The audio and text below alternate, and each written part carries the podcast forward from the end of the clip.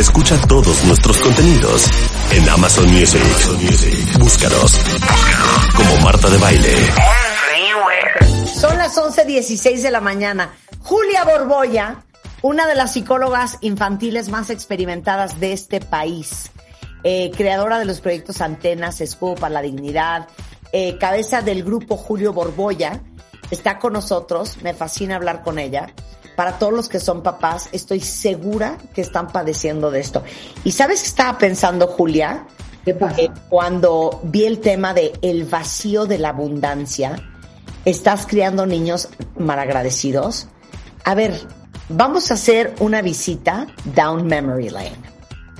Acordémonos todos de nuestra infancia. Yo me acuerdo que venía Navidad y a mí me regalaron un portafolio Samsonite, una muñequita Betsy Clark y yo me sentía muy feliz y muy agradecida.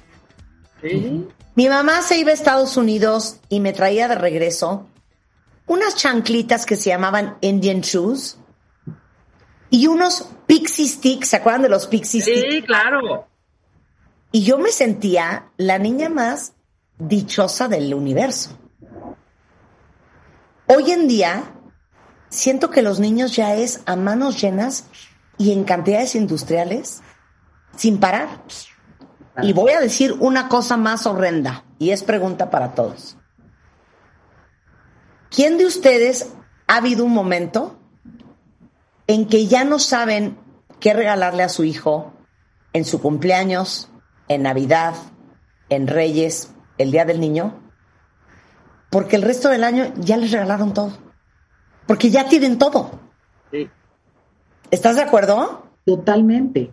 Y esto les genera un problema gravísimo a los niños porque de verdad sienten un gran vacío. Un vacío porque ya no saben qué quieren, ya, eh, además siempre viven en carencia, Marta. Siempre es carencia porque ya tengo el rojo, el verde y el amarillo, pero ¿qué crees? Me falta el azul. Entonces viven más en carencia que en elección. Por supuesto, les cuesta mucho trabajo elegir. Hoy en día, los niños, a ver, mijito, elige, ¿cuál quieres? ¿Este o este?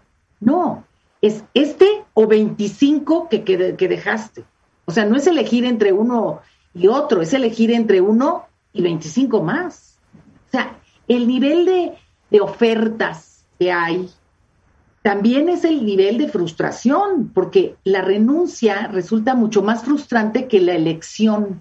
¿Sí me explicó? O sea, yo lo digo mucho, cuando yo era chica, pues sí, cereal, pues Choco Crispis o Zucaritas. Si, si me llevaba el Choco Crispis, solo dejaba las Zucaritas.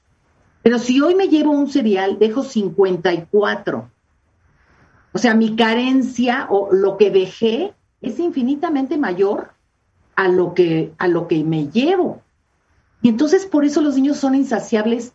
Y, y sucede otra cosa, Marta. Los papás les queremos dar lo que nosotros no tuvimos. Claro. ¿no? O sea, quiero ser lindo papá, linda mamá. Y entonces el, el, papá llega con la moto eléctrica para el niño que tiene dos años. O sea, ni siquiera se puede trepar en la moto. Pero al papá le urge, porque él siempre quiso esa moto.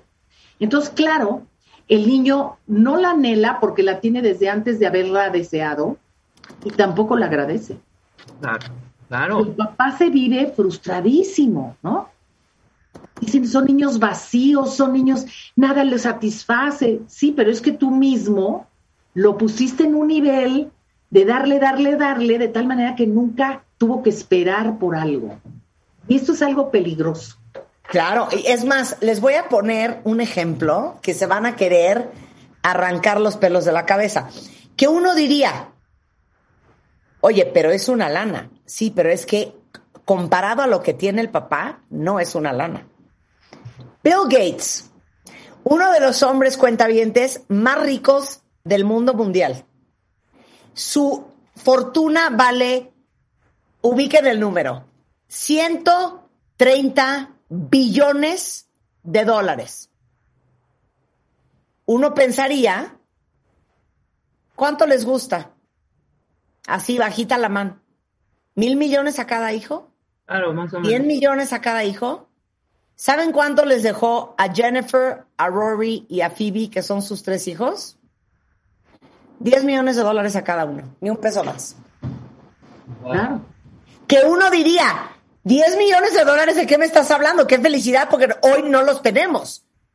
Pero si tu fortuna es de 130 billones, dirías que heredarías a tus hijos en manera proporcional. Y él dijo, ni madres, yo estos niños no los voy a descomponer. Y dijo, 10 millones para cada uno, ni un millón más. Y te voy a decir por qué. Porque los papás no- se olvidan que lo que los hizo crecer fue más la adversidad que la opulencia. Claro. O sea, este papá que fue pobre, que cargó bultos en la Merced o que, ¿no? Que, que creció a partir de no haber tenido nada, cuando tiene, se desborda. Y entonces yo digo, le estás dando a tu hijo lo que tú no tuviste, pero no le estás dando lo que sí tuviste que te ayudó a subir. O sea, este, este anhelo, esta necesidad, ¿no? Yo me acuerdo oye, que ¿Qué? Mira, había un, había un ratón con maleta en Sanborns cuando yo era chica. Era un ratón divino que tenía su maleta de viajero y yo lo quería. Y no me lo compraron. Mi papá me dijo, vamos a ahorrar, ¿cuánto cuesta? Vamos a ahorrar. Te juro que ese ratón con maleta es uno de los muñecos que recuerdo con más afecto, que cuidé más y que aprecié más porque me costó. Si me lo hubieran comprado el día que dije qué bonito, pues hubiera sido un muñeco más. Pero esto nos cuesta mucho trabajo porque queremos como el, el, el récord de popularidad con nuestros hijos. Claro, claro. A Yo ver, lo veo, ¿han Marta, oído, ¿Han oído esta frase? Que me quiero matar. Padre rico, hijo flojo, nieto pobre. por, su- por supuesto. Por supuesto. Obviamente hay casos que no es así, pero, pero sí es muy cierta. ¿eh? Conocemos a tantos casos de padres ricos e hijos flojos. Es que además te voy a decir, si tú empiezas desde una plataforma de tenerlo todo, o sea, pues de ahí te quieres ir para arriba. Mira, aquí en el consultorio, tú sabes que tenemos una asociación civil y ayudamos a los niños en situación vulnerable. Nuestro grave error fue recibir a los niños de escasos recursos en el mismo lugar, porque entonces llegaba un niño con una cachucha toda amolada, toda viejita, carcomida, con ropa muy fea, y el niño de al lado era hijo de un magnate. Entonces volteaban a ver al o sea, había una comparación horrible. Y decía, oye, ese niño, ¿por qué no se compra mejor ropa? O sea, nunca les caía el 20, pues que no es porque no quisiera comprarse ropa, sino porque no la tenía, ¿me explicó? Y, y nos dimos cuenta que los contrastes no, los, no hacían reflexionar a los niños que lo tenían todo. Era como, ay, pues qué menso que se compre una, una gorra del Real Madrid, que están padrísimas. O sea, cero conciencia social, cero, porque su mundo eh, es, me subo un coche, voy a un colegio privado, regreso, no, por supuesto no voy al mercado, no conozco una reparadora de calzado, no tengo contacto con el mundo, vamos, no tengo barrio. Sí. Y a veces los niños necesitan barrio, necesitan contacto con una realidad, aunque no sea la de ellos, no para hacerlos sentir culpables, no para hacerlos sentir conscientes. Claro. Pero a ver, ahí te va una pregunta de los 64 millones de euros. Yo creo que uno como madre en su corazón sabe su cuento, pero pon tú que no tienes idea. ¿Cómo puedes saber que tus hijos tienen un vacío de abundancia? Cuando están insatisfechos, cuando se enojan, eh, cuan- cuando se enojan por todo, cuando nada es suficiente, cuando reciben el regalo y al día siguiente ya no lo pelaron, cuando, o sea, cuando notas esta insatisfacción, cuando tiene el Nintendo 1 y, y quiere el Nintendo 25 porque todos sus amigos, cuando caes en la trampa de todos lo tienen menos yo, y tú dices, a mi niño no lo van a hacer menos. Y casi que empeñas el coche, empeñas algo. O sea, muchos padres de familia gastan creyendo que pagan autoestima. ¿Me explicó? O sea, a mi niño no lo hacen menos, va a llevar los tenis que cuestan 2.500 pesos, aunque yo traiga los zapatos remendados, porque soy un gran papá. Pero entonces ese mismo niño desprecia a ese padre con zapatos remendados. ¿Sí me explicó? Claro. Lo desprecia porque dice, mi papá es un loser. O sea, No, pero además ya dominan todo el, eh, tienen No, el sí, control claro, de que- una familia. El, el punto es que se vuelven, o sea, el, el resultado es que aparte se acaban volviendo niños súper demandantes. por supuesto, Por súper supuesto. demandantes y malagradecidos, pero injustamente. O sea, Sí. como, como no aprecias, mijito. No le puedes pedir que aprecies si tú no lo has enseñado a apreciar. Apreciar, claro. A ver, Rebeca, di. No, no, la, no, mamá trae la, la mamá trae la bolsa eh, que cuesta lo que el salario de una persona en dos meses, el zapato, ¿no? Y Claro. le dice, mijito, lo material no es importante, mi vida. Lo importante es tu vida interior. Suena lindo, pero en la práctica no lo estás haciendo. Claro. No, ya se vuelve uno esclavo de esa misma situación, porque vamos a poner un ejemplo basiquísimo. Nos ponemos de acuerdo todos los adultos a dónde vamos a ir a comer, ¿no? Ya, llegamos, estamos. ¿A dónde vamos a ir? Pregunta una de mis sobrinas. A tal lado. ¡Ay, no! Ya no, no, no, qué porquería, yo no quiero ir, yo. Entonces todo mundo empieza ya con el nervio, empieza ya a sudar. Bueno, entonces, ¿a dónde quieres? No, preferible mejor a lo que está hasta el otro lado del- de la ciudad, ¿no? Ahí vamos, al otro lado de la ciudad por complacer a una, 100%. para que no vaya de mal humor y para que sí pueda estar conviviendo. Sí. Y a veces aún así, ni así, ¿eh? Ni así. Te bajan de jeta al que eligieron. Es como educar, eh, educar con precaución. Ya a los niños les tenemos precaución, ¿no? Claro. Para que no se le baje la autoestima, para que no se sienta menos, para que no haga mala cara. ¿Sí me explico? O sea, Claro. y bueno, sí necesitamos como hacer un alto en esto y empezar a trabajar con valorar, o sea, mientras está comprobado, miren, hay un, un gran autor que de esto me encantaría platicar en otro programa, de la felicidad. Este, Tal Ben Shahar, un gran hemos catedrático de entrevistado. Harvard. Lo hemos entrevistado. Ah, bueno, wow. Y él dice, ya hice todos los estudios, ya investigué todo, y las, mientras una persona tenga sus necesidades básicas, entenderse casa, vestido y sustento, o sea, no, no casa, residencia, no vestido, este, Armani, ni sustento, este, clases de equitación, no, casa, vestido y sustento básico, solo implica el 10% de tu felicidad. O sea, lo tiene comprobado. Claro. A mí me encanta ese doctor, me encanta, lo, lo- soy su admiradora. Mira, eh, Gaby dice, mi esposo y yo venimos de ambientes súper diferentes. Yo crecí con muchas carencias y mi marido vivió su infancia y parte de su adolescencia con muchísima abundancia. Actualmente, yo observo que no importa qué tanto tenga para él, nunca es suficiente y no tiene llenadera. Claro, claro. Porque, A ver, en- entonces empieza a darnos la lista de qué hay que hacer.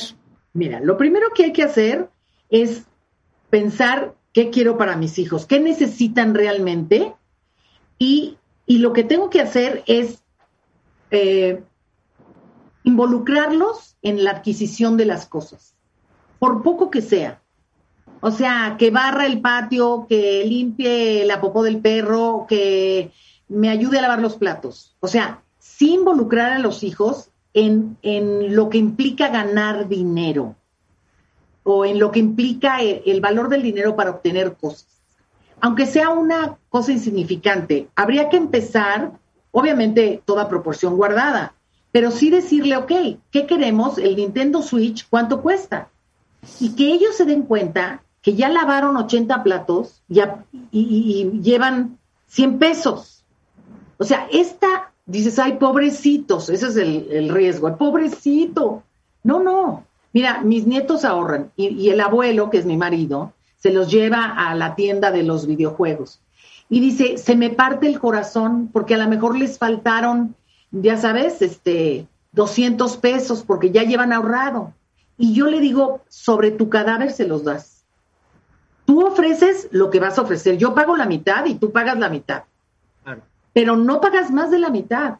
Porque si les pagas, si tú les completas, desvalorizas todo su esfuerzo.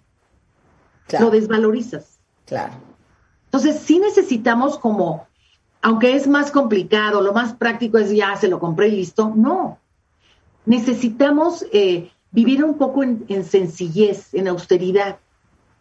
O sea, mamá, los tenis, a ver, todavía te aguantan otro rato. Y quitarnos el pobrecito de la cabeza. Porque Estoy de acuerdo. Mira, Mons dice, están fascinados todos con el tema. Mons dice, mi sobrina ganó una carrera atlética y le dieron 300 pesos de premio. Decidió comprarse unos plumones de 500. Pero mi hermana le dijo que mejor no gastara su dinero y que ella se los pagaba. Y yo le dije, no, solo ponle la diferencia para que ella aprenda que puede darse lujos gracias a sus esfuerzos.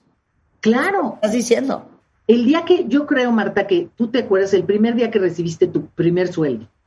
O sea, es una satisfacción interna porque además volvemos a lo mismo, la autoestima es de adentro para afuera, no de afuera para adentro.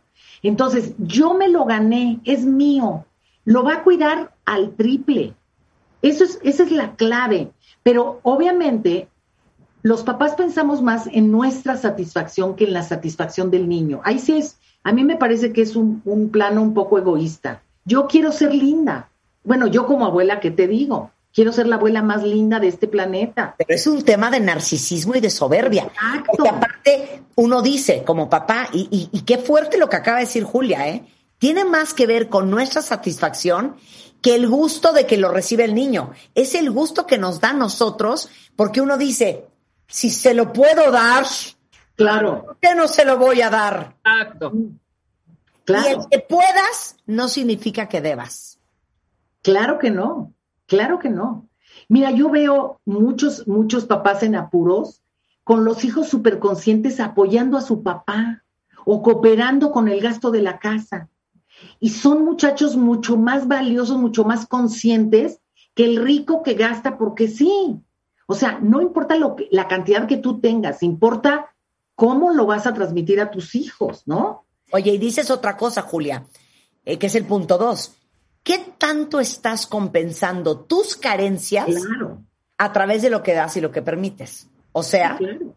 O sea, yo, yo te quiero comprar porque a mí me, falla, porque yo, eh, sí, o sea, es un trabajo, como tú dices, de egoísmo, de narcisismo. Quiero ser lindo o linda, quiero que soy la mejor mamá. Mira, yo me acuerdo que tuve una hijada, la, la hija de mi hermana era mi hijada y era chiquita.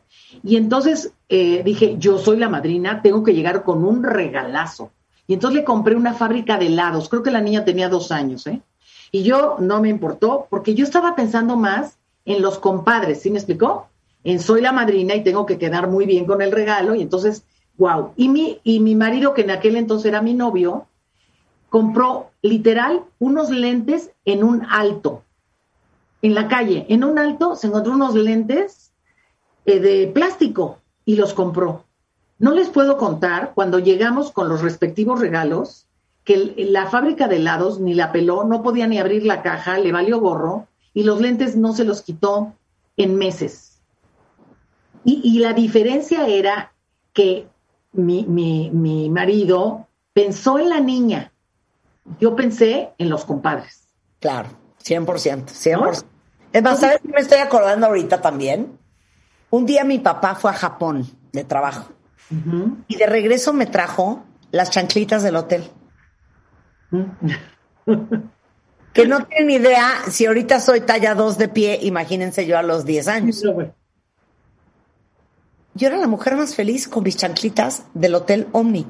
Claro, claro. Por supuesto, porque además hemos traducido, últimamente hemos traducido el amor en comprar. En eso lo traducimos. Y yo tengo aquí en el consultorio niños que te dicen, mi papá, pues mi papá nomás me compra cosas. Yo quisiera estar con mi papá, currucarme con mi papá, ver una película, aunque no vayamos al centro comercial. Y por otro lado, tengo papás que me dicen, solo me hablan mis hijos para pedirme dinero. Y yo digo, bueno, eso, eso lo fabricaste tú.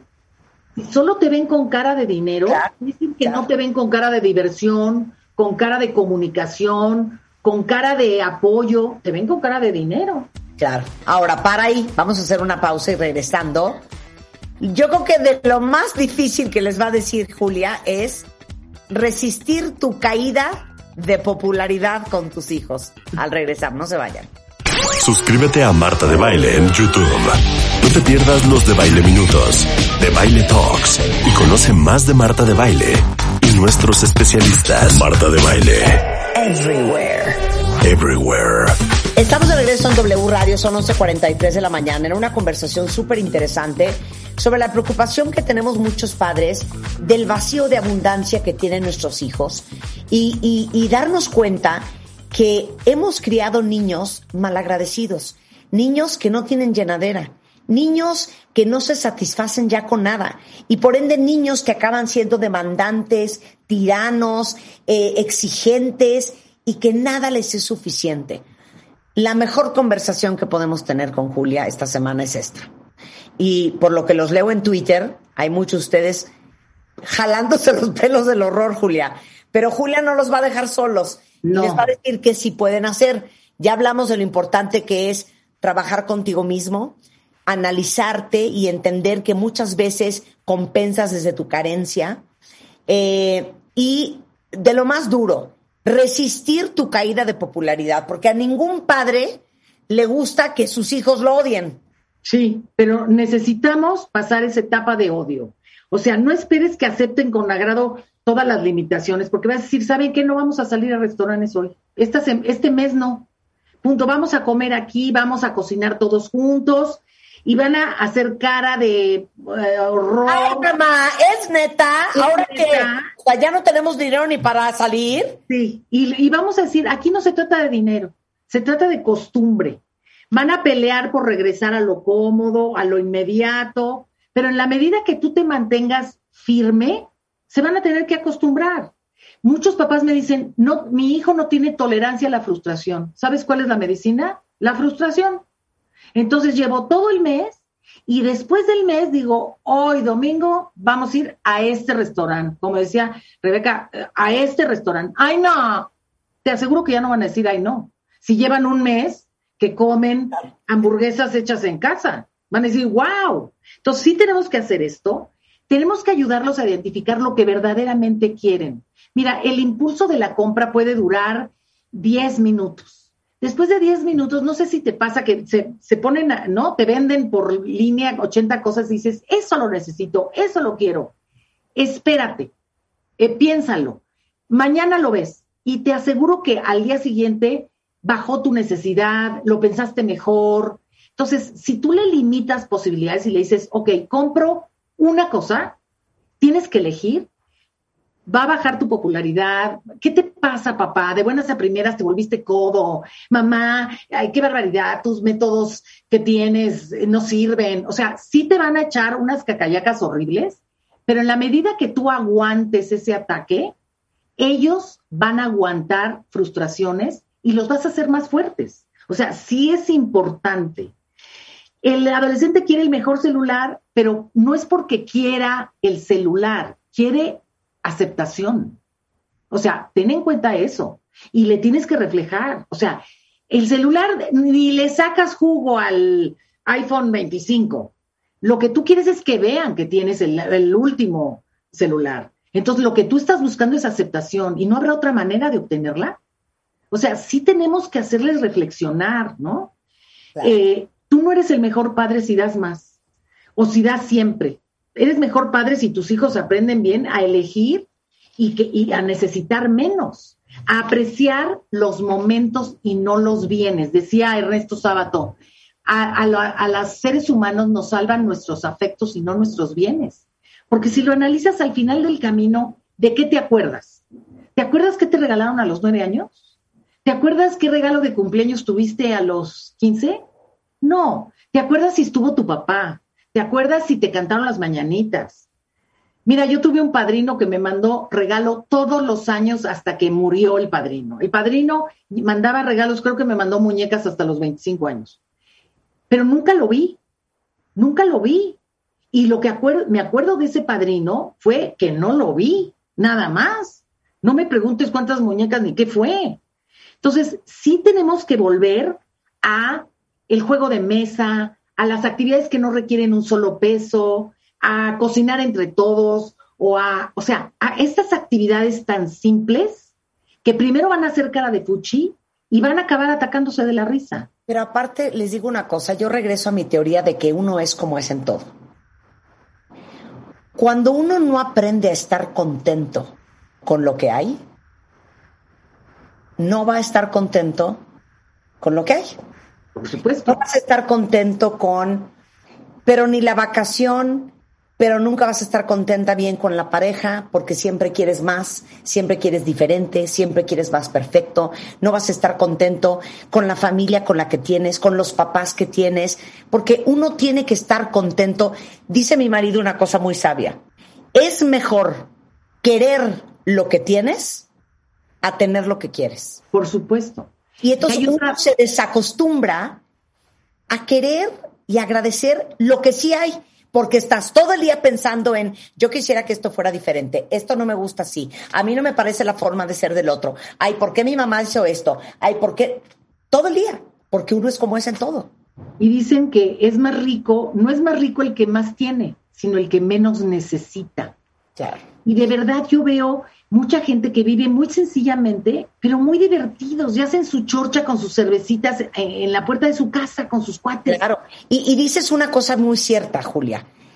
Hay que ayudarles a los hijos a tener una mejor percepción de lo que es el bienestar.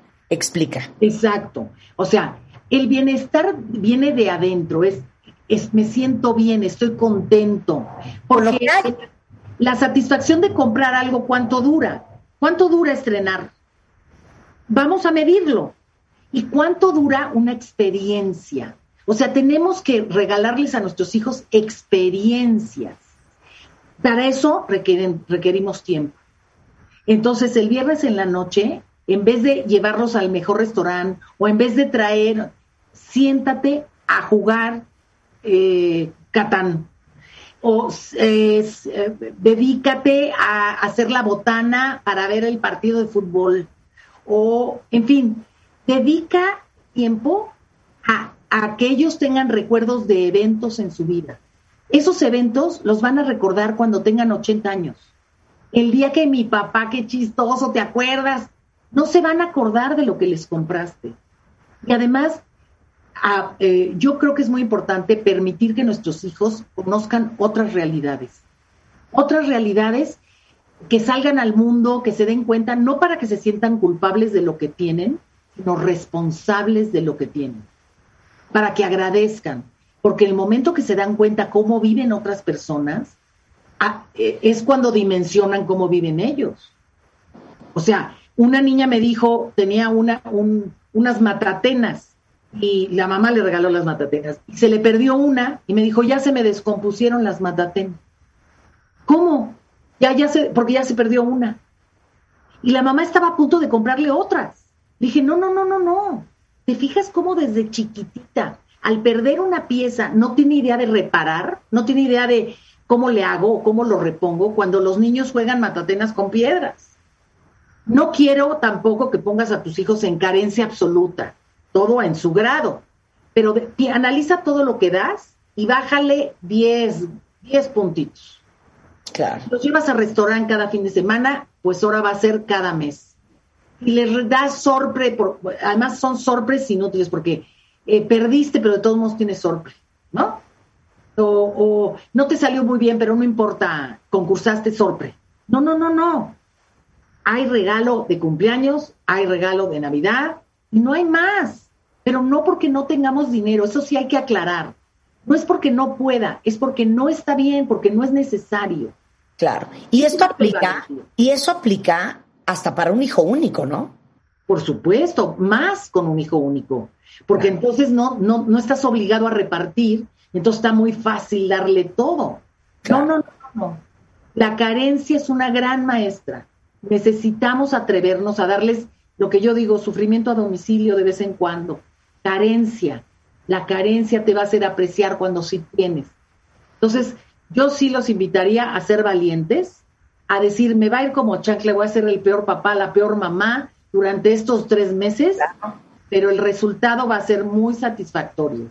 Oye, y luego, y perdón, vuelvo a insistir, porque de verdad yo sí creo que todo el mundo es como es en todo. Entonces luego esos niños crecen y entonces creen que tienen el derecho a demandar todo. Claro. Porque como tienen el historial de lo que demandaron, lo obtuvieron, demandan todo. Entonces pienso, y no sé por qué esto me vino a la cabeza, que de repente te peleas porque la gente no es como tú quieres que sea. Y por ejemplo, vives renegando porque es que tu mamá es así, o tu papá es asado, o tu marido es así, sin darte cuenta que, por ejemplo, los papás, los papás son los que te tocaron. Eso es lo que hay. Punto. Trabaja con lo que hay y no pases toda tu vida emperrado porque tus papás no son lo que tú crees que deberían de ser. Te vuelves un maximizador. El maximizador tiene esto, pero estaría mejor esto más esto. El maximizador nunca, nunca está satisfecho. Sí tengo estos zapatos, pero eh, no son del todo los que quiero. Entonces necesito otro. Pero, y entonces es una insatisfacción constante. Tenemos que agradecer, sentir y expresar gratitud por lo que tengo gratis, lo que tengo que no se compra en una tienda. Analiza cuántas cosas tienes que no se pueden comprar en una tienda. Eso es lo más valioso. Claro, es gratitud de gratis. Claro. Pero déjame buscar esa etimología. Oigan, antes de que se nos acabe el tiempo, eh, Julia, que lleva dedicada, que 30 años, Julia? 40 ya. Bueno, al tema de los niños y a los adolescentes, tiene un curso cuatro sesiones, súper limitado, online en Zoom para ustedes, con descuento y toda la cosa. Cuéntales de qué va este, este Es un taller de, que se llama Profesión Mamá de un Adolescente. Vamos a ver cómo te cambiaron al niño, vamos a ver límites, vamos a ver sexo, drogas, cómo, cómo manejar. Esto es en la plataforma www.juliaborboya.com arriba en la parte superior derecha dice planes y ahí está taller adolescencia y si pones tu código de descuento Julia 10 vas a tener un descuento solo para Marta de Baile. Son cinco códigos. Las cinco primero, primeras personas que se inscriban al taller y pongan ese código va a ser válido para que puedan entrar. Vamos a estar en contacto directo. Es en petit comité para ayudarte con tu adolescente. Ok, entonces, ¿a dónde se meten otra vez? A la plataforma www.juliaborboya.com. Ahí buscas planes y en la parte superior derecha está planes. Ahí te metes y dice eh, taller de adolescentes. Te metes a inscribirte y ahí mismo te dicen, ¿tienes algún código de descuento? Ahí pones Julia 10. Julia y automáticamente vas a tener un descuento en el costo total del taller. Y si no, y si mejoras es una comuna y nos vamos a vivir todos con nuestros hijos a tu casa. órale. De eso se trata. Los, los días ayudas. Eh, de órale. Sí, eso hacemos. Eso hacemos. Vamos a recibir todas las quejas, sugerencias y vas a hacer el perfil de tu propio hijo. Ya tengo aquí listos los test para que les apliques a tus hijos y sepas con qué bicho vives. Exacto. Juliaborboya.com, ahí está el código de descuento, es Julia10 y esto es para los primeros cinco cuentavientes que se inscriban en este curso. Toda la información en la plataforma. Si quieren conectar con Julia porque les urge y lo necesitan, es en Twitter GP, GP Julia Borboya y en Facebook es Grupo Julia Borboya. Te mando un beso, Julia, mil gracias. Un beso, saludos. Cuídate mucho. Oigan, regresando y porque ustedes lo pidieron, cuando hablamos la vez pasada, ¿de qué hablamos la vez pasada? Ya se me fue el avión eh, con Eugenio el Notario. Ah, claro, hablamos de los testamentos. Eh, recibimos muchísimos tweets sobre el tema de las herencias. Y ahorita, regresando, para los que estén en ese asunto, vamos a hablar con el licenciado José Eugenio Castañeda, que es notario en la Ciudad de México, de los errores más frecuentes a la hora de recibir una herencia. Al volver, no se vaya. ¿Olvidaste tu ID de cuenta viente? Uh, right. Recupéralo en martadebaile.com y participa en todas nuestras alegrías. Marta de Baile en W. Estamos. ¿Dónde estés?